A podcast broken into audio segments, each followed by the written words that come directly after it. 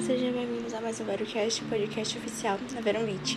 Foi feito um estudo para avaliar quanto tempo a imunidade com as vacinas de RNA pode durar, além de analisar outras questões com efeitos adversos. Os cientistas encontraram uma resposta imunitária robusta de anticorpos contra a proteína spike após uma semana da segunda dose, mas essa imunidade reduziu significativamente após seis meses, sendo até mesmo menor que anticorpos de recuperados da Covid-19 ou semelhante com os recém-vacinados com uma dose.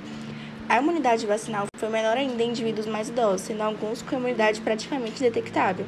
Além disso, a maioria dos efeitos adversos das vacinas de RNA foram leves. Todavia, 22% das pessoas relataram um ou vários sintomas que perturbaram significativamente as atividades da vida diária, durando vários dias e ou causando afastamento do trabalho. Portanto, a segurança e eficácia dessas vacinas devem ser melhor monitoradas. Ademais, talvez seja necessária em breve uma terceira dose dessas vacinas de alta eficácia em todos os indivíduos, visto que a imunidade não perdura muito por seis meses, principalmente em indivíduos idosos. É importante ressaltar que, apesar dos anticorpos terem diminuído significativamente após seis meses da vacina, 87% das pessoas desenvolveram uma imunidade de memória que pode ser importante contra casos graves.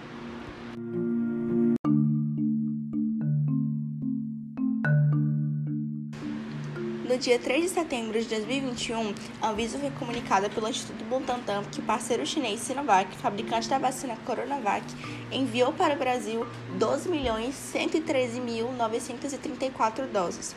Mas a unidade fabril responsável pelo invase não foi inspecionada e não foi aprovada pela Anvisa na autorização de uso emergencial da Coronavac.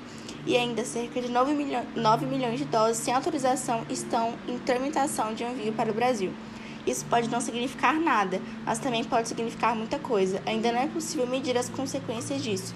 O que é possível saber é que mais de 4 milhões de pessoas receberam essas doses da Coronavac não autorizadas, a maioria no estado de São Paulo. A determinação é para os estados não usarem essas doses. Não é possível saber ainda se quem tomou essas doses não autorizadas precisarão tomar outras.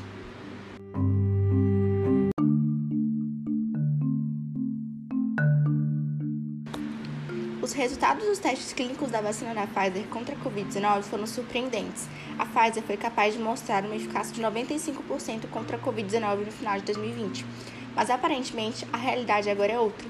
Algumas evidências mostram uma eficácia da Pfizer em torno de 30 a 60%, sendo os idosos os mais prejudicados com uma baixa eficácia. Recentemente, a maioria dos casos internados com Covid-19 em Israel eram de idosos totalmente vacinados com a Pfizer. Por esse motivo, Israel já fala de uma quarta dose da, da vacina. Segundo o famoso professor israelense Salman Zarka, dado que o vírus está aqui e continuará aqui, também precisamos nos preparar para uma quarta injeção. Israel foi o primeiro país a oferecer oficialmente uma terceira dose da Pfizer, primeiramente para idosos acima de 60 anos, mas agora já é indicada a terceira dose até mesmo para os maiores de 12 que foram vacinados há pelo menos 5 meses. A expectativa é aplicar a quarta dose até o final de 2021 ou no começo de 2022.